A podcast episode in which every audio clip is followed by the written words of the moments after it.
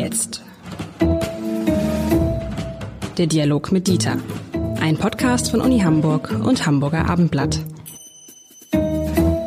Herzlich willkommen. Mein Name ist Lars Heider und es gibt ein Thema, über das wird diskutiert, lieber Herr Lenzen, seit der Bundespräsident gesagt hat, dass man doch mal wieder darüber nachdenken müsste, ob wir nicht einen Pflichtdienst wieder bräuchten. Einen sozialen Pflichtdienst.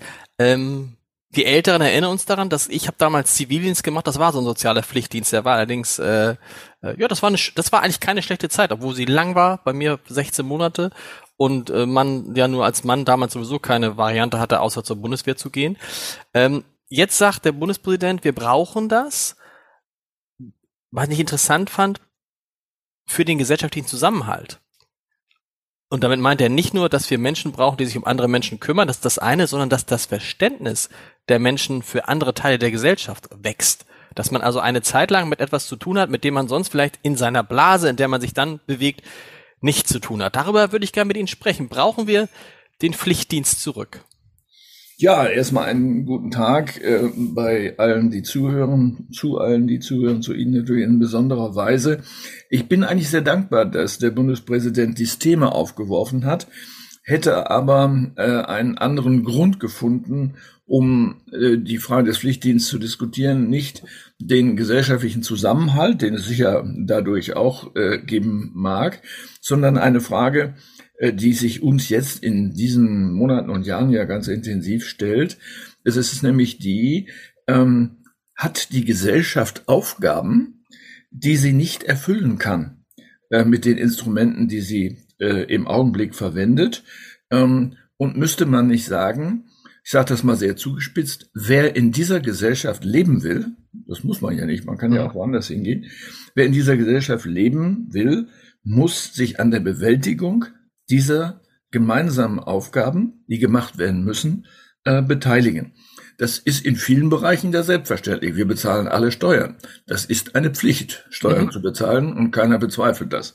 Ähm, oder ähm, äh, alle Kinder bis äh, zum 16. Lebensjahr gehen in die Schule. Das ist eine Pflicht, sich bilden zu lassen.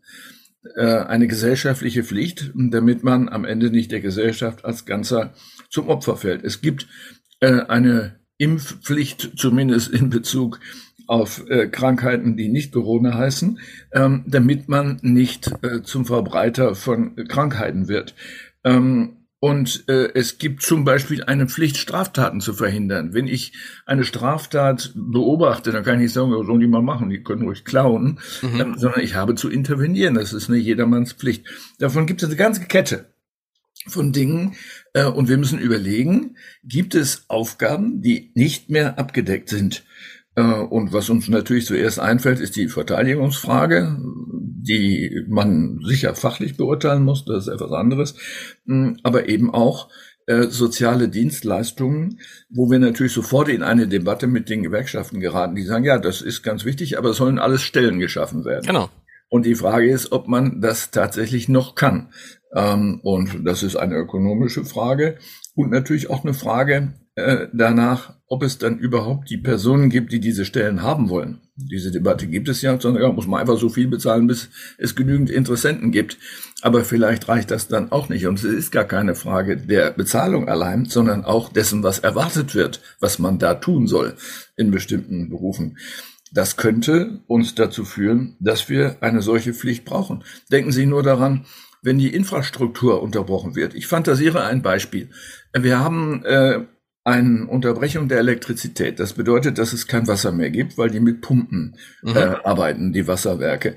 Das bedeutet, dass das Wasser mit Fahrzeugen äh, in die Straßen gebracht werden muss, wo die Menschen anstehen und sich mit Kanistern Wasser abholen. Das muss einer verteilen. So viel Feuerwehrleute gibt es überhaupt nicht. Also mit anderen Worten, Sie brauchen Leute, die das machen, äh, die es aber auch rechtzeitig gelernt haben.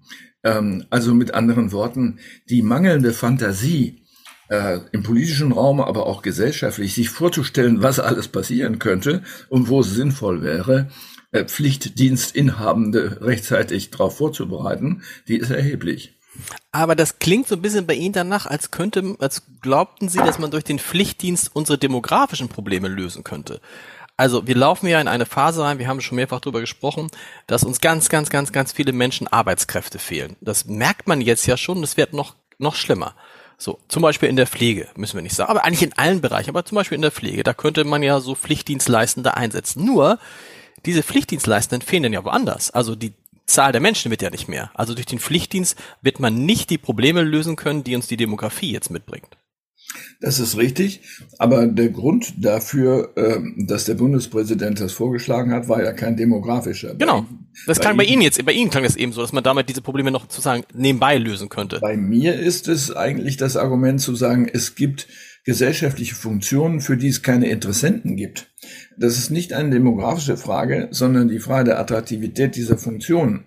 Und wenn man sie mit Geld nicht attraktiv machen kann oder mit anderen Vergünstigungen, dann bleibt ja nichts anderes übrig, als dass die Gesellschaft äh, in den Pflichtmodus umsteigt und sagt, das muss jetzt sein. Wir können hm. nicht darauf verzichten, dass die Leute Wasser bekommen. So, und ich glaube, äh, wir müssen uns Gedanken darüber machen, ähm, dass wir nicht so stark vom Individuum her denken. Was hat das Individuum davon, Pflichtdienst zu machen? Das ist, da lässt, lässt sich jede Menge sagen, was es davon hat. Aber vor allen Dingen, äh, warum ist es nötig? Also mit anderen Worten, ich glaube nicht, dass die Frage heißt, äh, ob man äh, so etwas wie eine Pflicht, Verpflichtung braucht, sondern die Frage ist, in welchen Bereichen braucht man sie?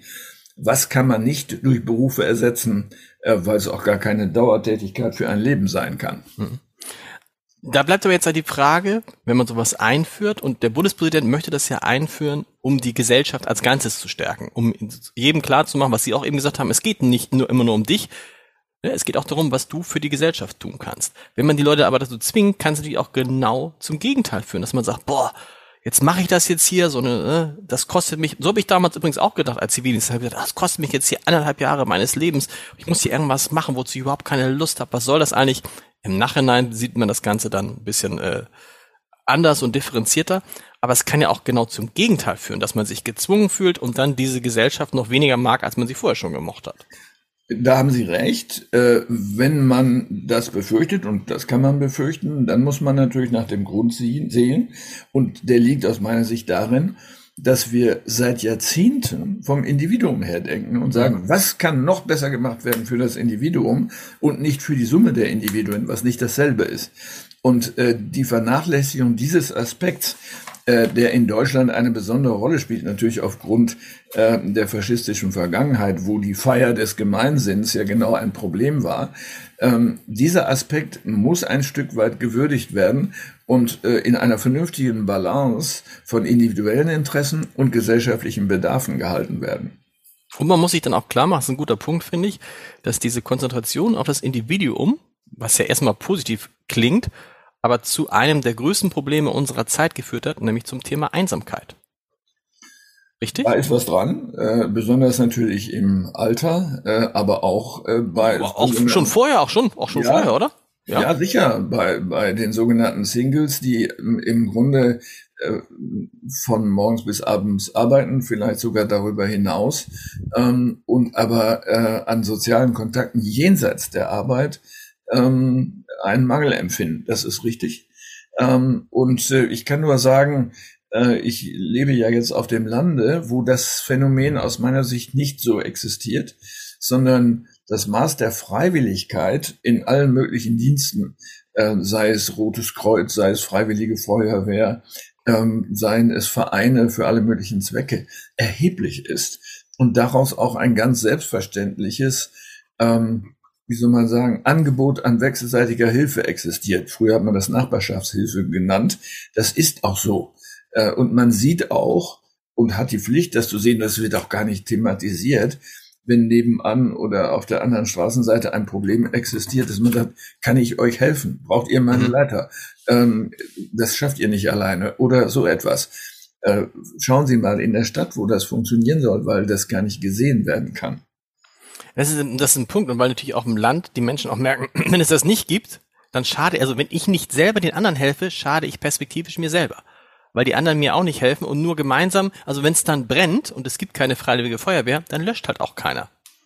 So ist es, wobei ich sagen muss, dass dieser Gedanke sozusagen der ja ein Tauschgedanke ist. Genau. Ähm, in dieser Welt, von der ich jetzt spreche, eigentlich keine Rolle spielt, sondern die Selbstverständlichkeit des Einanderhelfens ist so eingeübt, äh, dass man nicht beim Helfen daran denkt, was man wohl davon hat. Mhm. Das heißt aber mit anderen Worten, dieses Pflichtdienst ist eher was für die Menschen, die in Städten leben, die auch diesen diesen äh, diesen Ritualen auf dem Land äh, fliehen und ja bewusst in der Stadt leben, was höre ich ganz oft von Menschen, die sagen, weil ich hier in Ruhe gelassen werde, weil ich mich hier nicht kümmern muss, weil ich hier keinen kenne. Das ist ja das Absurde, dass man viele in Städte kennen, um da in der äh, leben, um in der Anonymität leben zu können. Ja, das ist Angst vor sozialer Kontrolle natürlich, die er damit verbunden genau. ist, wenn es eine hohe Verbindlichkeit gibt. Sie können eben nicht machen, was sie wollen.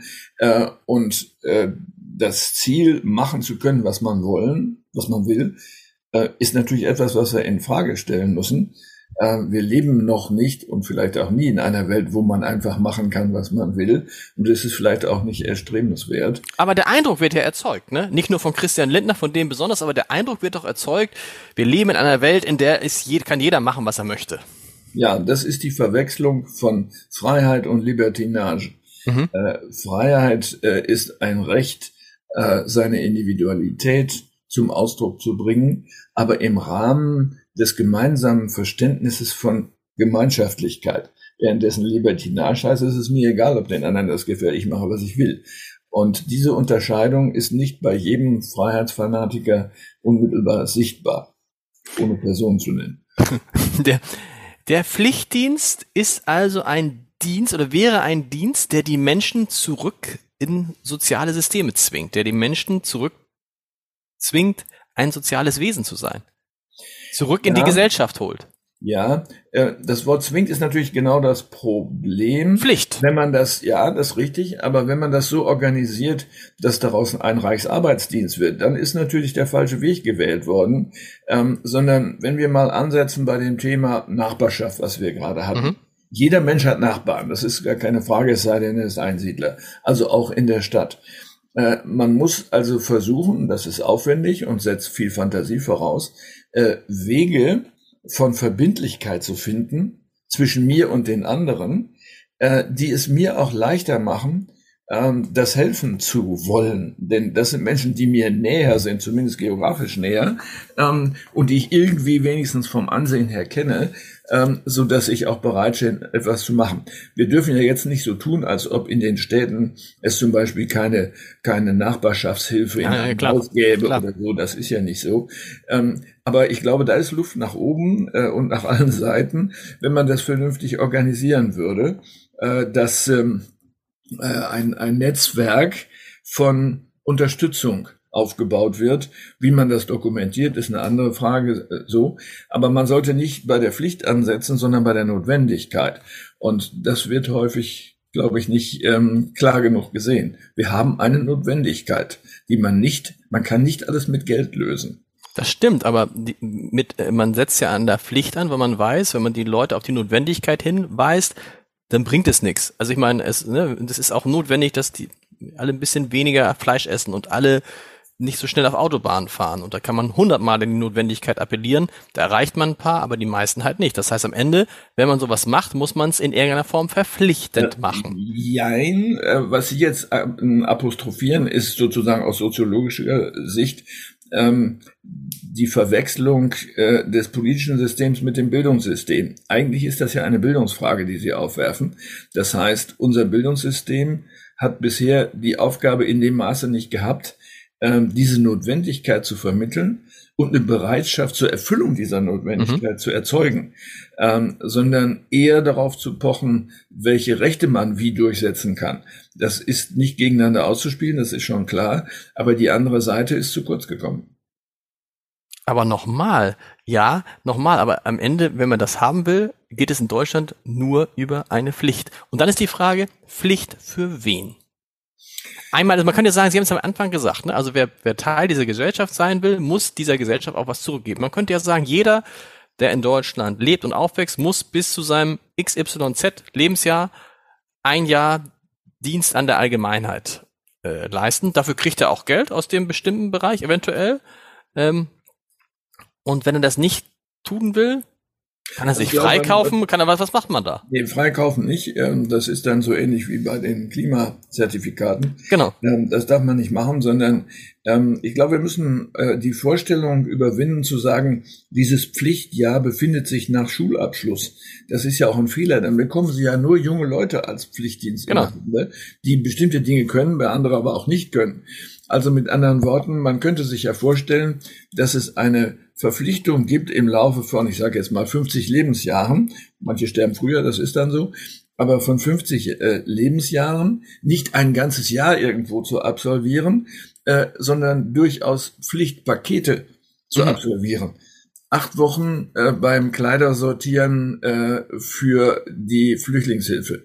So, dann wird das zertifiziert und dann macht man ein anderes Mal etwas anderes. Auch das wäre denkbar. Achso, dann, dann sammelt man so, dann weiß man, man muss innerhalb des, innerhalb von 50 Jahren oder 60 Jahren muss man irgendwie halt irgendwie, keine Ahnung, äh, sechs dieser Pakete und insgesamt muss man auf ein Jahr kommen. Genau. So ist es. So. Ja. Und äh, wer, äh, das kann man auch äh, ein Mon mit einem Monitoring versehen. Wenn jemand jetzt auf die 50 zugibt, äh, geht und es ist immer noch nichts passiert, muss man überlegen, was man macht. Ähm, man kann das auch äh, auf jedes Jahrzehnt beziehen. Das mhm. ist eine Frage der Fantasie. Da muss man, das müssen sich andere ausdenken. Aber das ist machbar. Äh, wichtig ist, Pflichtdienst heißt nicht Pflichtjahr für junge Leute. Und aber nochmal, der, der, den Grundsatz des Bundespräsidenten, dass er sagt, wir brauchen das um die Gesellschaft wieder zusammenzubringen, den teilen Sie schon. Ich teile den, aber das ist nicht der einzige Zweck. Ja. Äh, ich würde im Moment zumindest, auch vor dem Hintergrund eben gerade der epochalen Veränderungen, würde ich äh, die Frage des gesellschaftlichen Bedarfs mindestens gleichrangig sehen. Hieße dann aber auch, klingt so ein bisschen so, dass man doch aus Ihrer Sicht auch über einen Wehrdienst nachdenken müsste? Die Experten sagen ja, und das kann ich leider nicht beurteilen, dass die ähm, technologische Ausdifferenzierung äh, von Waffensystemen und äh, Kriegsführung so weit gehe, dass man mit Wehrpflicht hier nichts anfangen könne. Ähm, das, da kann ich nur Laienkommentare zu geben. Der Krieg in der Ukraine ist jedenfalls kein hochtechnologischer Krieg, sondern einer auf dem Niveau des Zweiten Weltkrieges, wie man hört. Ähm, da gilt es zumindest nicht. Ähm, aber äh, die Frage ist, an welcher Stelle denn ähm, Dienstleistungen erbracht werden können als Pflichtleistungen, die der Landesverteidigung Verteidigung dienen. Mhm. Das heißt ja nicht, äh, dass man über Mauern klettern muss und dabei ein Gewehr auf dem Rücken haben muss. Es gibt ja nun dann eben auch andere Formen, vielleicht dann eben technologisch hochstehende Formen von Landesverteidigung, in die man auch eingeübt werden kann. Also äh, auch hier darf man das nicht abwehren, schon im Vorfeld mit dem Argument, Kriege sind viel zu kompliziert für Wehrpflichtige. Für vieles andere, was worüber wir gesprochen haben, ne, also helfen bei der Kleiderkammer, was auch immer, irgendwie sich mit älteren Leuten treffen, äh, jüngere Kinder betreuen, Nachhilfeunterricht geben, das könnte man ja heute alles machen. Da gibt es ja hunderte, tausende, zehntausende von Vereinen und ehrenamtlich. Also niemand hätte die Leute ab davon, es zu tun. Das ist richtig, aber dort, wo es, nehmen wir Nachhilfestunden als Beispiel, dort, wo man dafür auch beträchtliches Geld kassieren kann, ähm, ist natürlich zu befürchten, dass die Freiwilligkeit nachlässt mhm. ähm, und man sagt, gut, ich, ich bin in der Lage, solche Nachhilfe zu geben, dann gebe ich es doch denen, die es bezahlen können. Und dann mhm. haben sie sofort eine gesellschaftliche Ungleichheit da eingebaut, äh, denn bildungsferne Schichten können sich Nachhilfestunden nun mal nicht leisten. Ähm, also mit anderen Worten, äh, da braucht man was. Mm, und davon gibt es ganz viel. Also ich finde, dass dies auch ein sehr gutes Beispiel ist, weil wir sehr genau wissen aus der Bildungsforschung, dass Einzelunterricht das A und O äh, für den Erfolg, ähm, für den Lernerfolg ist, insbesondere wenn etwas nachgeholt werden muss. Beispielsweise sechs Wochen Sommerferien, drei Wochen Abzweigen im Einzelunterricht, dann äh, haben Sie einen Lernerfolg, der erstaunlich ist, den Sie äh, sonst mit einem ganzen Jahr nicht erreichen. Wir sind gespannt. Bis nächste Woche, lieber Herr Lenzen. Bleiben gespannt. Bis dann.